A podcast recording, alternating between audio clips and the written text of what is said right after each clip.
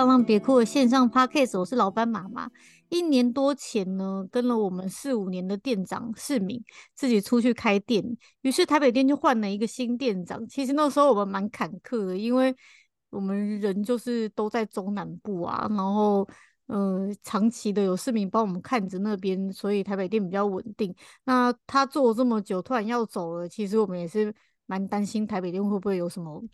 震动的，还好。说真的，我觉得我们的店真的非常非常的恩典满满。尤其是现在餐饮业请人这么不容易，要找到好的人、更适合的人来担任像我们这么复杂的店的店长，更是困难。但市民离开了以后，我们就遇见了虾虾，他也是一位非常非常称职的店长跟伙伴。这个月呢，他也当这个月应该是差不多，他当店长也满满周年了。呃，他从一开始来到现在是大概差不多一年半，但是当店长大概是过了一年吧。我们今天就来跟虾虾聊聊天，也可以从他的角度听听看关于浪浪别哭不同的面向。嗨，虾虾，Hello，大家好。来那么久，我都还没有机会跟你好好的聊聊天，就平常都是在赖上面就是沟通事情。当网友，当网友，对，因为我有看 过你啦，看看你也是看了好几次，但是就是真的不常见面，嗯、对。那你现在大概是入职一年半的，当店长是一年的吗？嗯，对，差不多。嗯，时间真的很过得很快。你当初怎么会想要在想要来我们这边应征呢？其实我当初在找工作的时候，我正在处于一个很茫然的时期，就是我不知道自己到底想不想要继续在做餐饮业啊，然后。刚好我有一天跟我美国回来姑姑聊天吃饭这样子，然后就聊到说，哎，他看到台湾有个 YouTube 频道，然后是台湾有一间咖啡厅叫浪别哭，有在做狗狗送养这样子。然后我说，哎，我知道，哎，然后他说他刚好看到有在真人，然后他问我说，哎啊，我这么喜欢狗，嗯嗯嗯，又是做餐饮业，要不要顺便去试试看？觉得我很适合这样。然后我就说，其实我从大概。嗯，起飞吧，我们回家计划那时候我就关注浪浪别哭到现在，然后三年前的时候，我自己开始想要领养狗狗的时候，也常常看浪浪贴文，想要寻找我自己的缘分，但没想到最后填的不是申请书，是履历表。哦，所以你那时候本来就是一个转换期就对了，然后还是因为姑姑的介绍，嗯、所以你过来这边我们应征。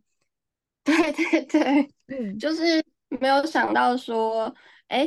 原来我不是来跟你们领养狗，是来应征我自己，推荐我自己，这样也很好，很好。然后，那你其实说你其实你已经关注我们蛮久了，那你真的来到浪浪工作以后，你觉得跟你想象中的是一样的吗？其实我觉得在餐饮的部分啊，落差没有很大，因为。本来餐饮业基本上大概运作就是那样。那因为我今之前就有在听浪别哭的 podcast，然后市民那一集其实我在来应征之前我又重复听了一次，所以就是觉得应该大致上差不多吧。那也有来店里用餐过，所以大概知道。那但是后来实际进到店里工作之后啊，就是加上有猫狗照顾的部分，真的跟我想象中落差蛮大。就是比如说像我觉得。嗯、呃，我觉得在我来之前，我印象中我手机里，我会想让我手机里面啊，都会是比如说猫狗可爱的照片呐、啊，然后影片啊这样子，然后每天被猫狗包围，很像白雪公主这样。没有，结果实际上照片里面占据我记忆体最多的，大概都是大便啦、呕吐物啦，然后打架啦、破坏啦。然后像收店呢，其实也不像一般的店家把东西清洁啊、收好就好。就是我们还要想说，哎，怎么样把东西藏好，狗狗才拿不到，然后或是哪边要挡住狗狗，早上才不会进去玩啊。然后，呃，开店啊，还要回报跟就是跟伙伴交接啊，昨天的挡法可不可以啊？有没有被破解啊？然后或是同事之间交接的事情，很大部分。都蛮长的，就是一大部分都是猫狗，比如说谁要吃药啊，谁要做什么处置啊，或是怎么样这样子。对，嗯，所以比一般的那个餐厅多了很多很多的事情，都是这些狗狗、猫咪延伸出来的事情嘛。对，啊，我觉得我们的那个每次那个赖打开真的很特别，传的都是今天谁又吐啦，啊，然后今天谁大便是什么样子啊，然后这个 都是一些很不可爱的照片。对啊，嗯。对，但也蛮好，跟跟想蛮好玩的，跟别人想象中很不一样。以为我们每天都有拍很多可爱的猫狗，但结果最多的是这个。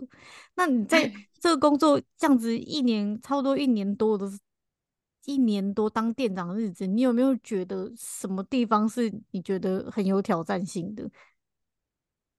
嗯。我觉得其实接店长这件事就让我觉得非常有挑战性，因为我其实就是第一个，我觉得我那时候才刚到职大概四个多月吧。就是你要，就算我在餐饮业也蛮多年了，但是要真的摸到一间店很透彻，也是需要再多一点的时间。然后那时候我大大概四个多月之后，我就知道，哎，市民要准备离开去开店。然后而且之前带我的很大。部分的前辈就有的已经离开了，然后有的也我知道他们也都要准备离开，因为诶每个人的生涯规划差差不多，他们也都大概一两年了，然后有要毕业啊或干嘛，就是整等于是整间店都是准备换成一个新人的状态，对，然后就又要进入年底的旺季啊，然后一年一度的重大的圣诞节的活动啊，所以我其实那时候。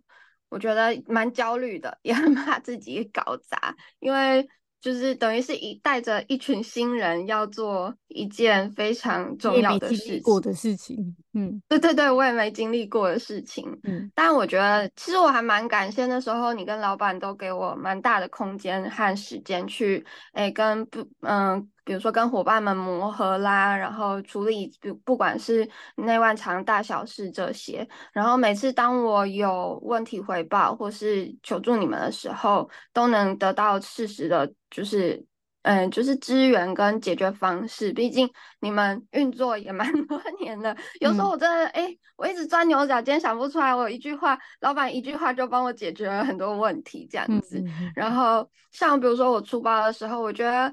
很，你们就是很冷静，他你就会第一时间不是责怪说，哎，为什么会这样？为什么哎，什么东西没做好？而是你们会一起想说，哎，怎么去解决？然后怎么我们避免再呃犯同样的错误？这样子，这是我真的觉得很，我还我觉我还蛮感谢，然后也觉得很棒的地方，嗯，因为你们都是。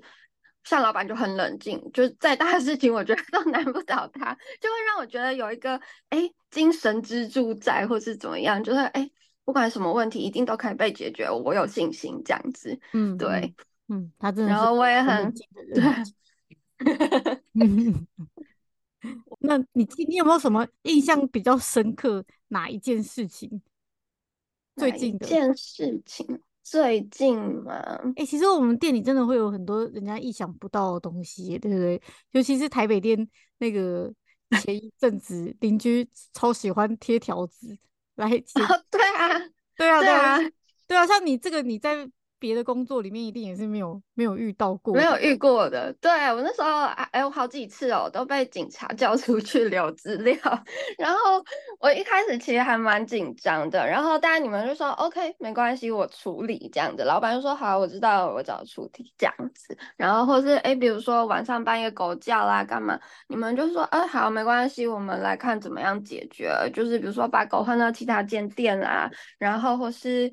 哎，找志工啦这些，然后或是比如说像那一次，呃，有一次好像真的蛮严重的，很临时，然后你马上就丢了超多超多解决方式，虽然不是最后都不是我们 使用的方式，但是就是我觉得你们的效率跟你们比如说面对问题、遇到问题的解决，呃的态度跟方式，我觉得我。很值得学习，然后也觉得很有信心，能够跟你们把这些 天一起撑下去。嗯、对啊，对，然后这真的也是被磨练出来的，因为真的常常有超多怪事的，我们一定要随时的可以掏出很多解决方法。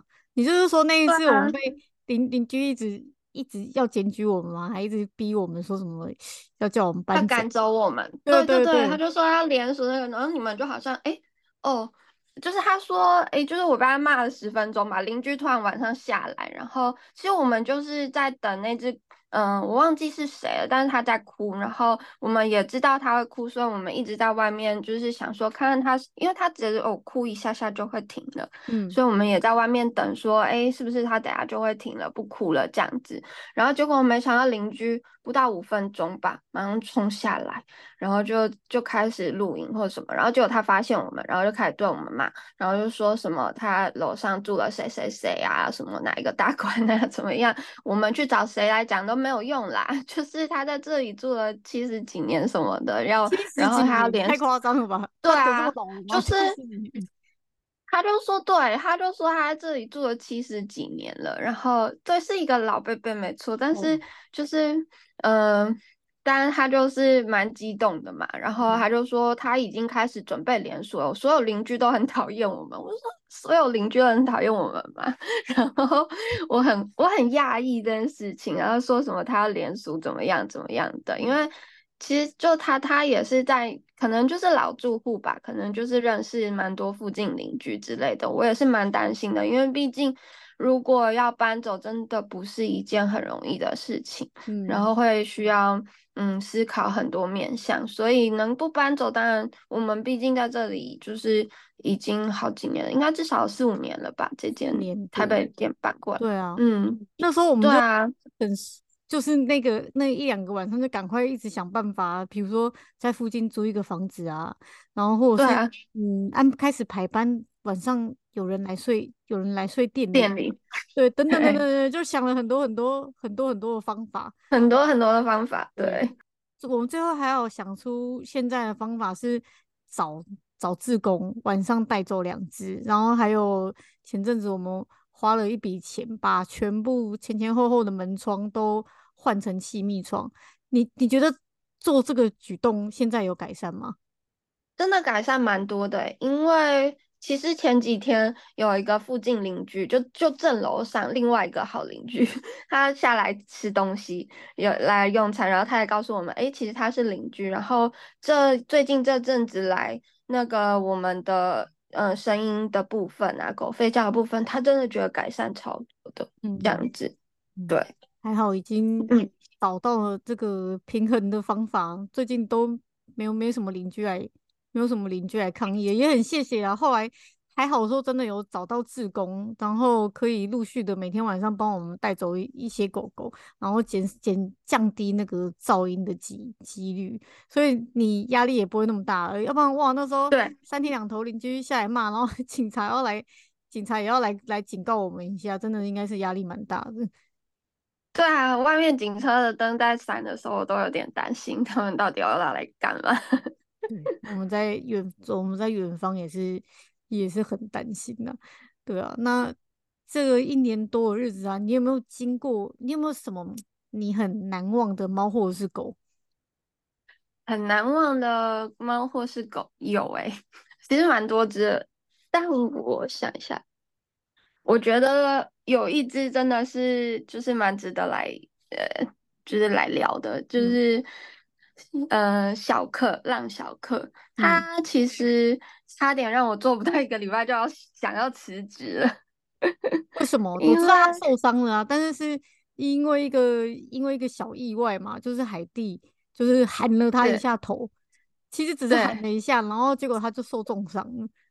对，对，然后那时候因为其实我才刚来不到一个，哦，那时候才一个礼拜而已哦。对对对对对。然后，所以我才来几天而已。然后就想说，是哎，应应该是说我蛮讶异，怎么会 有这种事情发生？我也是第一次遇到这样子。我也是第一次遇到。对，然后我就嗯蛮惊吓的。然后，所以那时候我就就是我觉得，如果他哎，先说结论好，如果他那时候没有活下，我觉得我我脑袋因为我好几天睡不好。就看到那个画面啊什么的，然后所以就会一直想到，然后就是我会，如果他没有活下来，我觉得我应该 没办法继续做下去，嗯、因为那真的阴影蛮大的。嗯，但还好后来就是他有顺利的哎活下来，真的很奇迹。然后其实事情是这样，对，还被领养了，真的蛮神奇的。嗯、就是事情是这样，那时候我早上是我开早，然后进到店里稍微跟他们玩互动一下之后，我就去准备他们的早餐。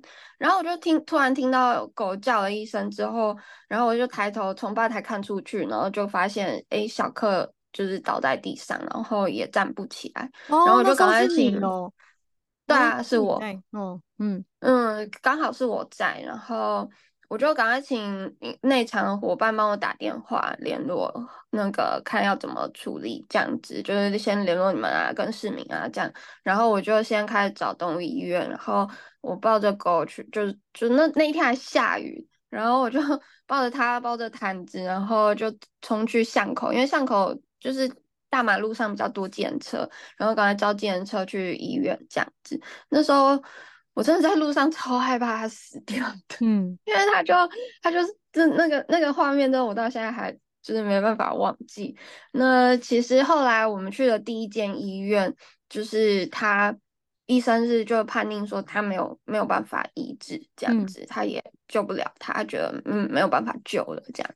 那其实他没有咬到他，对不对？对，他其实没有咬到，他就只是因为小克真的太。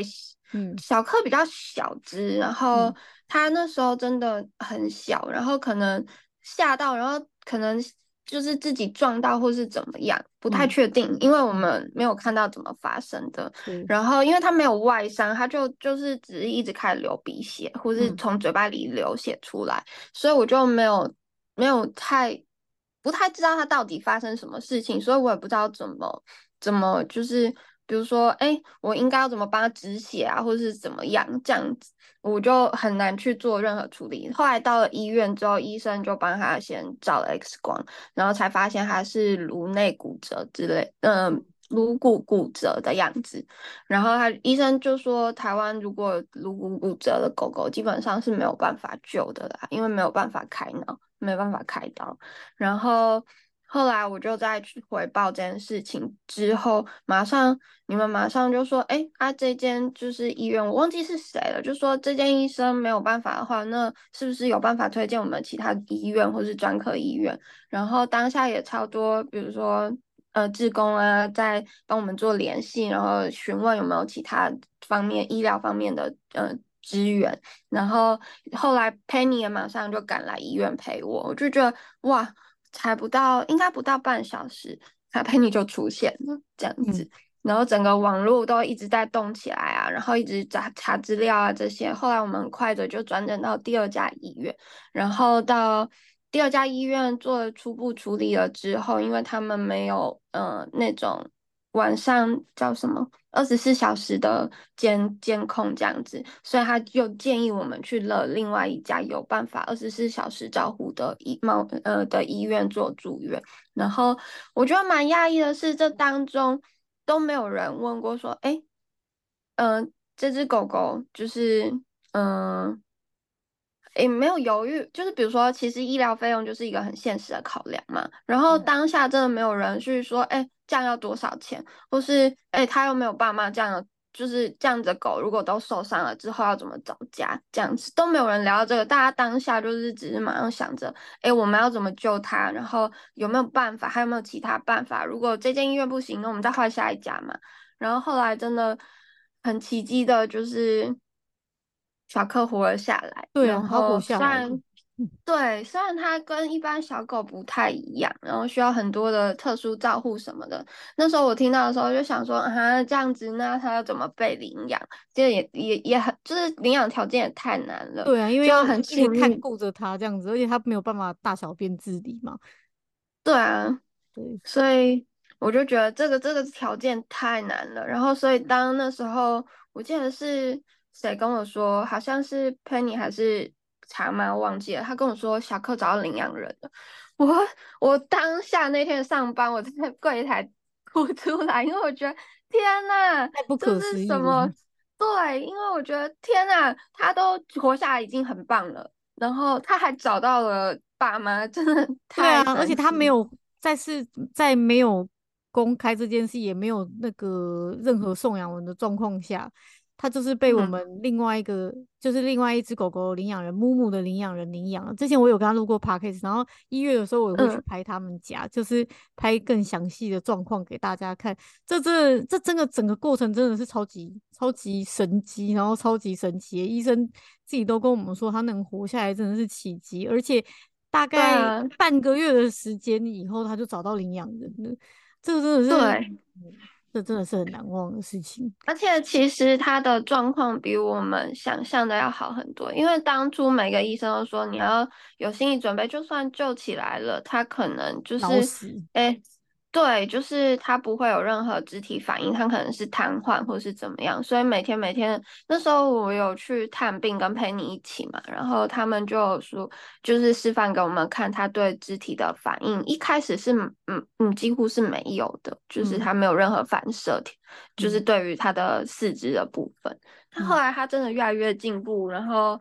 真到现在这样子，我真的觉得蛮神奇，而且他一直在进步。像其实他就有点像迟缓儿，嗯、像去年见到他跟今年见到他的时候，他又进步很多，对自己的名字叫啊什么有反应，这样子真的很特别。嗯，这个过程我每天、嗯、每天都带着大家帮他祷告。所以最神奇的是后来他出现了领养人，然后也是基督徒，他们也是因为祷告，所以。最后来领养小柯，反正这整件事情很神奇。之后我再拍成影片跟大家跟大家来分享。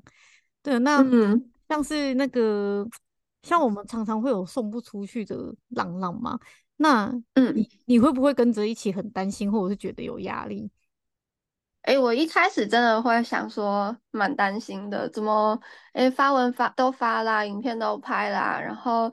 定位，因为我们台北店是线上定位，有时候就会知道说，哎，就呃，就是有人会特别标注说，哎，要来看狗狗，哪一只狗狗这样子，或是会打电话来问啊。那 结果如果就是那种都没有人问啊，发文发了好几篇的那种狗，我就会很紧张。就像我想一下，温蒂吧，我记得咖啡色明明小只的那只，对对对对，因为成犬，然后那个体型小小只的，蛮可爱可爱的，应该还蛮抢手的啊。然后我记得他发了蛮多篇的，可是都没有人要来看他，然后我就很紧张的问你说怎么办？那个都没有人要看他，然后你就很霸气的回我，就说，哎，只要他店里待住待得下去，待得住，没有爆炸，你没有你送不出去的狗。然后我就觉得瞬间觉得好帅。我有这样回吗？有，真的真的真的，你有这样回。所以可是我其实自己我就觉得，可是我自己其实都常常在担心呢，像那个。露露，我就超担心他了，想说天哪，他都已经做了四个月了，我已经写到不知道要写什么了，现在到底是该怎么办？哎、欸，结果他，嗯、结果他就是很神奇，最近就出现，就出现。其实他没有，他后来领养人，我们发现他没有最近啦，他就只是，哎、欸，之前会，哎、欸，之前就有来看过露露，然后可是因为他家在装潢，然后所以他没有办法马上带他回家，嗯，然后他家装潢了大概快半年左右的时间。啊、我记得他好像露露刚转去台北店的时候，他就有说过他喜欢露露，但是跟我们说，哦，那时候好像是八九月，然后他跟我们说还要十二月才能带他回家，嗯、然后那时候我们好像就觉得这样子真的还太久，中间变数还太多，结果没想到真的已经到了十二月，露露都还在，所以然后那个人又回来了，可是我还是就是每次发生这种事，我都还是觉得真的。嗯，怎么讲？很不可思议嘛，很不可思议啊！因为露露的状况其实真的很不好诶、欸，她就是都营业时间都不是都都一直在发抖，然后都不理人。对啊，但我觉得其实他，诶、欸，怎么说？一，诶、欸，一直都有在进步，只是他的进步很缓慢。慢像他。对，因为我们后来最近就是他不是昨天回家嘛，然后我们就找出他以前的，我们伙伴们就有找出他以前影片了。他刚来的时候是连摸都没有办法摸的，就是他会一直发抖，然后人摸到他就尖叫，然后。他不是有个绰号叫要又不要嘛？嗯、就是你要摸他，他要给你摸又怕，然后就一直躲来躲去，躲来躲去。但是他现在都不会，他现在就是已经可以自在的给认识的熟人抱啊。然后其实昨天欧尼妈中途来带他的时候，他也直接给他抱起来也没问题。然后像散步的状况也是啊，一开始他是连就是这条巷子都走不出去，那到现在他已经可以就是走到狗公园，然后在狗公园自在的跑。一开始他连狗公园的大门都会被吓到进不去，要我们抱着才进去。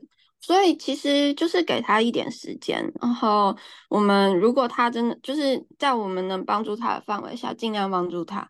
那他他他其实还是有进步的机会的，我觉得。嗯，嗯，嗯，我是觉得露露露露跟他的那个同台在台南店的点点，好是好在说他们害怕归害怕，但是没有出现什么就是比如害怕到攻击人的 行为啊，或怎么样，所以他们就。有办法，就是慢慢待在这边。虽然真的很像一个钉子户，然后我们从小狗已经 养到变成大狗，但是因为它还跟这个空间空间还是可以融合的，就是我们其实就是抱定主意，就是慢慢送啦，就是等到嗯，当真的有人看啊，还有在今年要结束之前，适合他的领养，把它送出去。对啊，而且我觉得真的是适合他的领养人，因为像这样子的狗狗，说真的。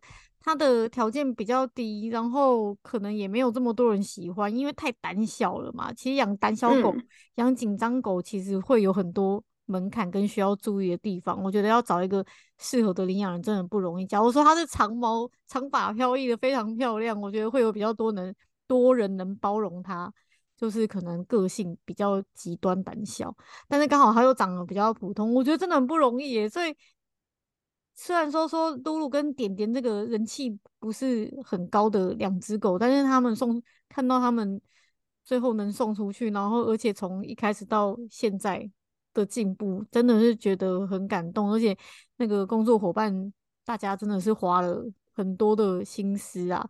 还有昨天他要被接走的时候，没有上台北店，连 没有上班的人通通都跑去，就是要跟他拍合照。很感人，真的，因为觉得太感动了。因为那种这么胆小的狗狗，然后找到适合它的主人，愿意配合它的主人，我真的觉得很很难得。然后而且很专情，看 你看它这么多个月前来看它，然后到现在它还是愿意回来，就是申请它这。这么多狗，它中间都就是，我是说这么多狗要要被领养，而且比它条件好，然后养起来轻松了这么多。但是诶，它倒是。嗯非常从一而终诶，九月的时候说想要领养他，十二月的时候他还在，他就再来，他就真的来带他回家了。对啊，嗯、所以我觉得真的很，就是狗会找到自己的出路。我会，我们 我们要继继续保持着这个这种态度，就是对对对，嗯、就是不要不要不要不要失去盼望，就是要知道每一只狗狗到最后，不过真的要待得住啦，有些狗狗。嗯，太过于焦虑，在这里待不住的话，我们也是有点爱莫能助了。那对啊，但是我觉得其实像老板他不是都会教我们一些就是训练的一些技巧啊，然后我觉得这都蛮实用的，真的。因为其实我我们能够让它待这么久，一半也是因为基本上老板教的部分，我们慢慢做，每天每天持续做，努力做，然后。这样子，他真的真的一点一点在改变的时候，我们也能够得到一些回馈。这样子，哦、就是说他才带也有教了你们一些技巧，就是让他可能在店里不要爆掉。啊、然后对，就是比如说，哎，胆小狗，我们能够怎么样帮助他，让他比如说既能跟客人互动，然后或是哎让他比如说在。嗯、呃，空间上创造，在有限的空间上创造一些能够让他觉得安全的环境，这样子，嗯，对，就让他比较舒压，嗯、不要压力这么一直累积上去的一些方法，就对，对对，嗯嗯。那像你进入了，你现在是店长吗？其实店里非常多的事情你都会参与到，嗯、你甚至还有参加参与那个家访志工的部分。那你进入了这个核心。核心的这个理念以后啊，有没有遇过什么你以前没有想过的事情？没有想过的事情哦，没有想到会遇见的事情。其实很多哎、欸，例如我觉得群主也太多要加入哦，我们群主真的超多，我是一个有上千个群主的女人呢、欸。对啊，我觉得你真的不能再加群主了。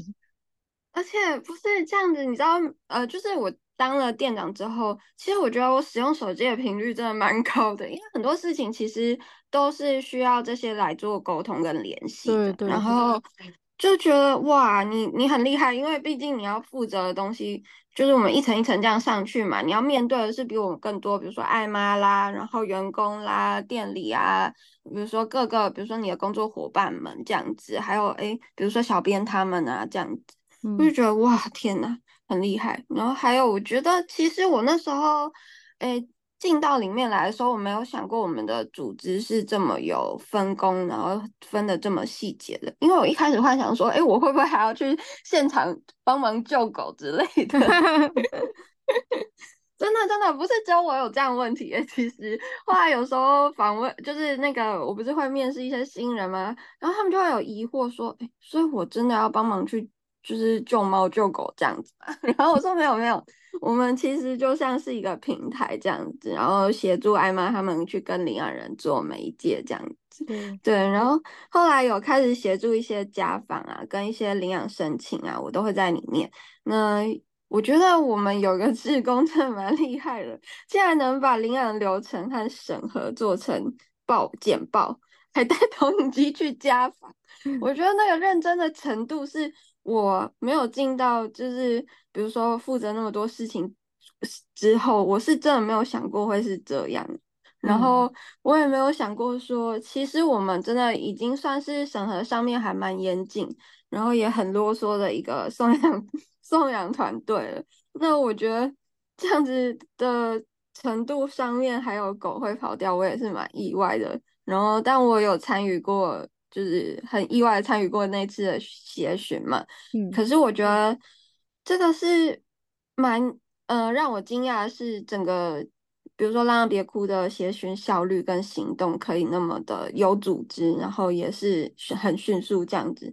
比如说像组建群组，马上哎领养人通报之后，我们马上做群组的哎开始组组群组啊，然后协寻的传单制作啊。然后号召能出去动员找人的人呐、啊，那个那个能号召的那个人力真的是很夸张。我那时候去现场找狗，在那一条巷子我看到超多我不认识的人，但是都在帮忙找狗，所以我就觉得、嗯、天呐，这这个真的是要有办法做到，嗯、呃，一个这么有组织的。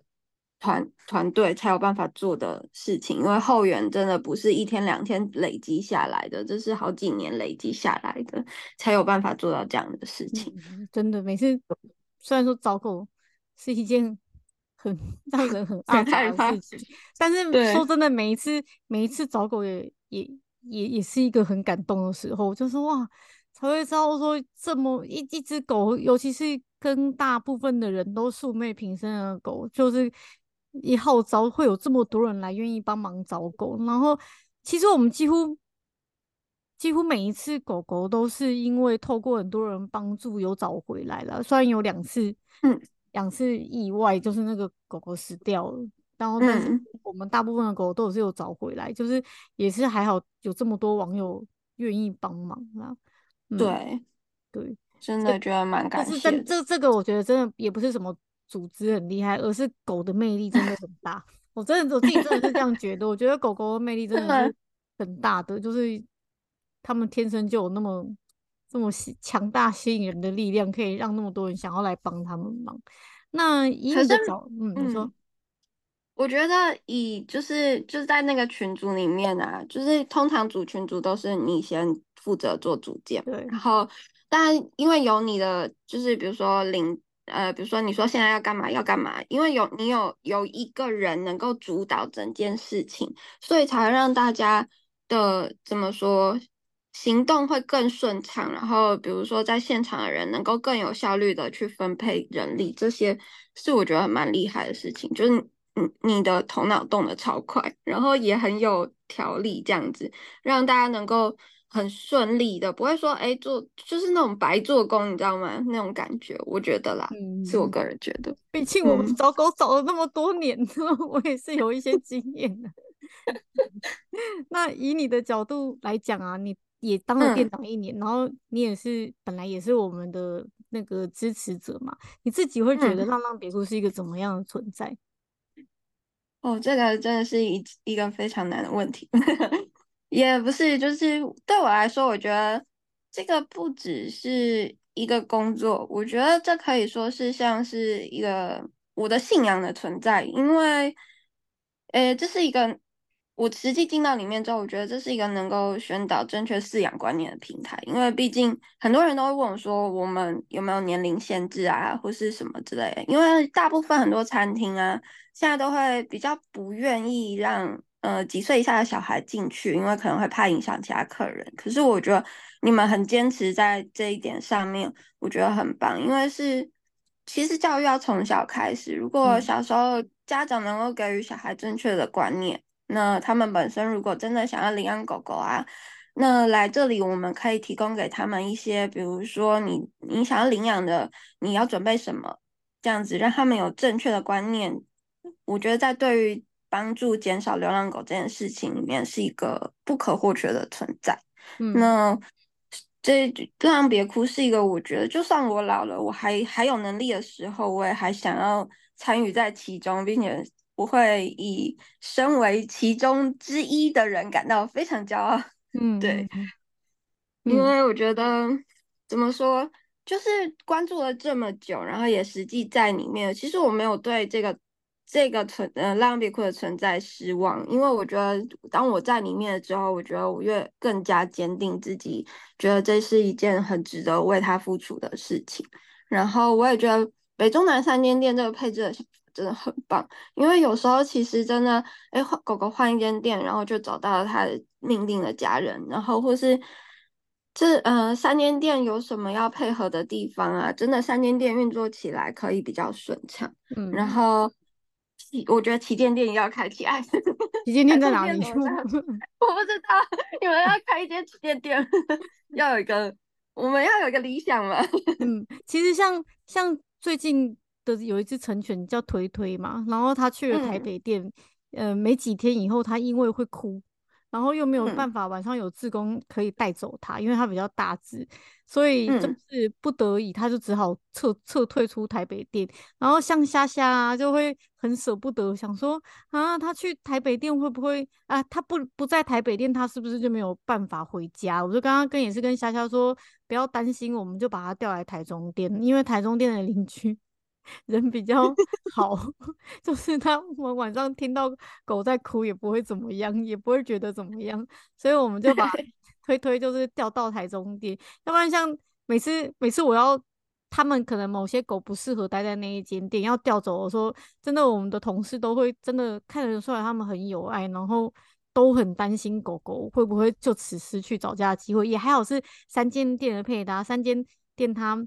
在那个地方啊，然后它都有它自己的属性，跟它适合的狗狗，所以我们有时候就换个位置，然后还是可以继续帮它找家，这样子就就是他们也才没有那么担心。要不然哇，每次要调走狗的时候，他们都好担心哦，想说啊，他们不不能在店里面了，就找不到家。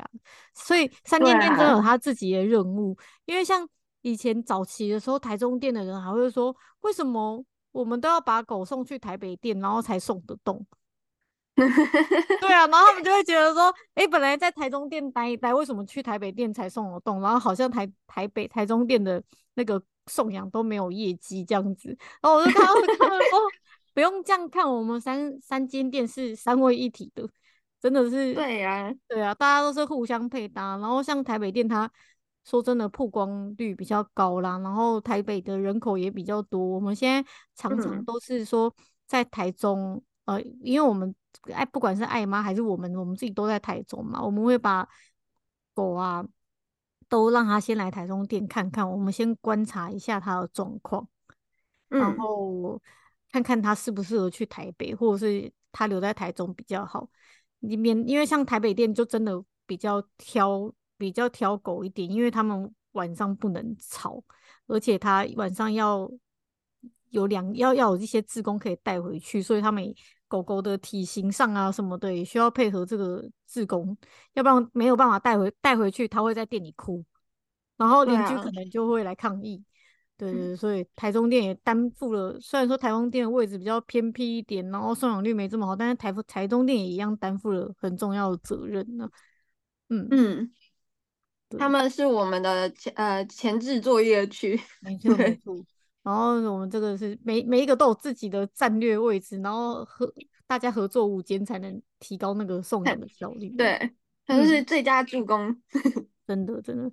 对啊，然后你看，像最近那个弟弟在台北店、在台中店卡了很久，结果发现哎、嗯，他们都没有什么问题，然后我们就把他调到台北店去。结果昨天昨昨天就有人申请了，对不对？对对对，昨天就有一个申请。对啊，就真的很开心，就是能这样子配搭，我觉得真的很棒。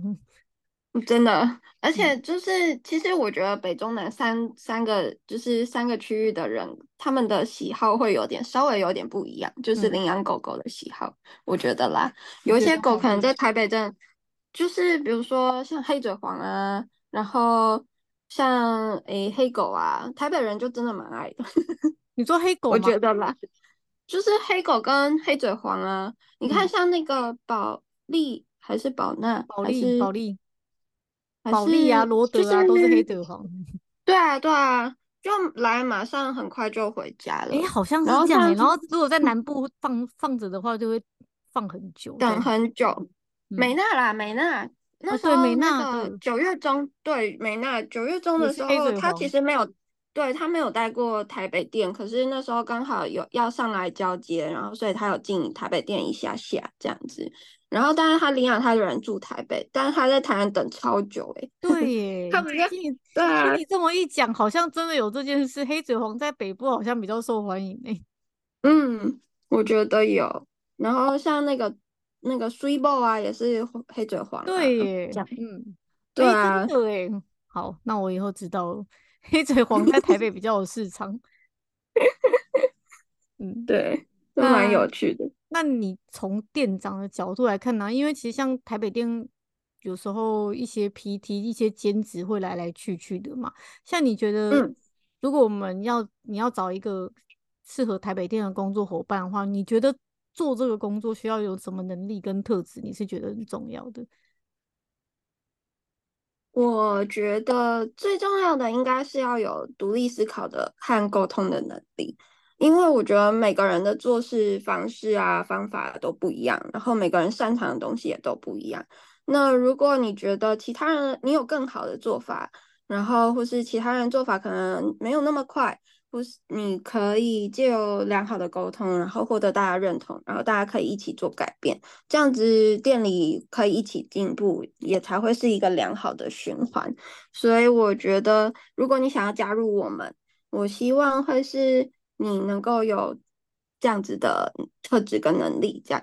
嗯，对，就是一个还蛮开放式的一个。工作环境啦，就没有说今天定好一定要这样子，就一定要这样。如果你有更好的方法，是不可以提出来，再让事情更好的。嗯、那对啊，最后你有没有什么特别的事想要跟我们分享几个？诶，特别的事吗？其实我觉得就是在送养这一块，我们就像我刚刚说，我们是很有组织、很有分工的嘛。那我前一阵子就有觉得，诶。就是我们第一线送养申请书递出去之后，后续审核不是由艾妈跟志工那边做审核吗？嗯、那但我就是从诶，比如说群组里面看到啊一些对话什么的，我会觉得咦奇怪，这这个这样感觉不对吧？还是怎么样？我觉得怪怪的。然后我就有询问你们啊，询问志工啊这样子，然后会觉得说嗯，这样真的要送吗？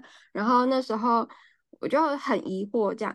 后来你就告诉我说：“哎，你要相信这些审核的志工，因为毕竟我们是一个团队。然后你要相信你的伙伴，这样子才能顺利。这样，然后我觉得对，没错。后来我实际见到那个领养人之后，跟他们聊过之后，哎，我就觉得，嗯，是我多想了。他们其实也没有那么怪，然后也没有那么就是，嗯，不太适合或是怎么样，是真的是我应该要。”去相信说，我们我们这个团队里的一起工作的任何伙伴，他们的各种决定，不是说，哎，我只看到一个一个面相，也许他们看到不一样的面相。嗯。所以我觉得这件事情让我觉得，哎，是一个我值得要去再去加强跟学习的地方，然后觉得很棒。嗯，然后你在你在讲你在讲那个可能领养人来讲了一两句话。然后，或者是做了一两件事，你们觉得怪怪的，就会觉得说，哎，那这只狗我们要送给这个人嘛？但是可能像志工啊，或者是爱妈，我们可能经验比较多，就会觉得有时候不能单凭一两句话、嗯、或者是一两个地方去判断一个人是不是不好的 人。嗯，对对，嗯，我觉得嗯，然后我觉得我应该要更信任，就是一起工作的伙伴们这样子。嗯、我会觉得说，哎，我不能单太片面啦，应该是这样说。对了，要要要信任是真的很重要，要要不然就嗯，要不然就不要合作。但是如果要合作的话，我们就是要信任彼此的分工那一块，嗯、那个人真的会做好。当然会有一些时候就是会呃，如果连续一直出现状况的话，我觉得会需要来讨论，需要来检讨一下，嗯、就是一直连续出现状况，这边是这一块是不是有什么问题？但是如果是没有大问题的话，嗯、我们你像我们的合作伙伴，不管是爱妈或志工啊，或者是小编啊，很多工作人员，其实其实我们都还每一个人都还存在，都蛮久的。就是我们、嗯、我觉得我们的流动率不是很高啦，所以就是嗯，大家都配合还蛮久的，就是要要信任彼此啊。对，嗯，对啊，对啊。如果如果合不来的话，应该很快就会发现，然后他就会退出了。对嗯，嗯，也是。然后我也觉得，就是因为我自己曾经想，因为我很就是对狗还还蛮爱狗的这样。然后那时候我其实，在进店里之前的，哎，前一年吧，我那时候其实有自己捞过一只狗，然后想说要来送养啊。然后结果我发现，真的独立的中途跟有组织的中途做送养真的差好多。对，怎样差好多？例如，比如说你一边要带狗，一边要，因为我那时候捞的是小狗，然后幼犬三个月，两个嗯两个多月捞到的，然后。他那时候很小，我一边要训练他，比如说，哎，嗯，不管基本的招呼什么的也好，然后我自己也有狗嘛，我自己也有养狗，所以一边要照顾自己的狗，然后还要想着要帮他拍美美的照片，这样才能发文做送养，然后还要想着说，哎，我要怎么写送养文，然后啊想说，哎，真的有人想要来领养了，我还要有什么条件什么之类的，嗯、这真的是一个。没有，我那时候完全没有送养经验，然后我那时候真的觉得天呐，这这真的让我第一个很焦虑，很怕狗真的送不出去。嗯、但是如果送不出去，我也有心理准备，说我要把它留下来或者怎么样。可是就会不管怎么样，都还是会希望它能够有更好的生活，或是生更好的生活品质，或是更好的家庭会出现嘛。然后所以我那时候就觉得进到这里面来的时候，我就觉得天呐，我真的觉得我很棒，我可以。就是也有做到送养这件事情的其中，我我是其中的一环，能够帮助到送养这件事情，但我又不用做那么多，嗯、那么多杂七杂八的事，对，嗯、因为有要不然会真的很累啊。对啊，就是现在现在我们就是好像一个很多很多的齿轮，就是顾好自己转动自己的那一圈就好，然后就可以成就一个巨大的一个送养的循环。我觉得这真的很重要，就是每一个人都。不是太累，而且可以在自己那部分一直精进，一直精进。对，然后但是还是又又是可以一直送养，因为这真的是你也不是送出去就没事嘞，对不对？送出去还要追，嗯、有的还会被退养，然后又回到这个机制，这个真的是一个人做的话，真的会心很累。对啊，所以我真的觉得，就是这是一个必须要存在的，浪浪别哭是一个必须要存在的。团队真的真的，所以我们你我们做你不能退休 啊！我没有，还没有 啦，你不能退休，没有没有没有。你看我们现在开开了八年了，说真的，我们是我真的觉得我们很有恩典，而且真的是就是怎么讲，天没有要绝我们啦，因为真的是让我们一直有一直有很重要，然后又很好的伙伴一直加入我们。你看，虽然说市民走了，哎、嗯。虾虾马上就补上，然后甚至更融入参与更多在其中，然后也非常 认同我们的理念，然后甚至在任用他自己的下班时间呐、啊，去当家访志工，然后参加狗聚，跟领养人联络感情等等的，就是整个很融入在里面。要不是说，要不是说真的有这么多很棒的人一直在加入我们，这么多的颂扬。根本已经完全不是我们自己能够 cover 的，所以我真的觉得我们非常非常的幸运，也很也很感谢这些一路上一直在帮助我们，然后愿意加入我们，然后愿意跟我们一直一直一直下去，然后一直面对很多困难，的人？那真的也谢我很谢谢你，然后把台北店 hold 住，然后 hold 得好好的，让我们不用担心，可以再继续为了其他的事情奋斗。那今天很谢谢我们的台北店长霞霞，那今天也正式的介绍霞霞给大家。大家如果去台北店看到他，可以跟他打招呼，给他加加油。谢谢，拜拜，拜拜。谢谢大家的收听。听完今天的分享，你有什么心得跟收获吗？如果有的话，欢迎留言给我们。如果你喜欢我们的节目，也可以在 Apple Podcast 留下五星的评论，或者分享给你的朋友哦。今天就这样子喽，大家拜拜。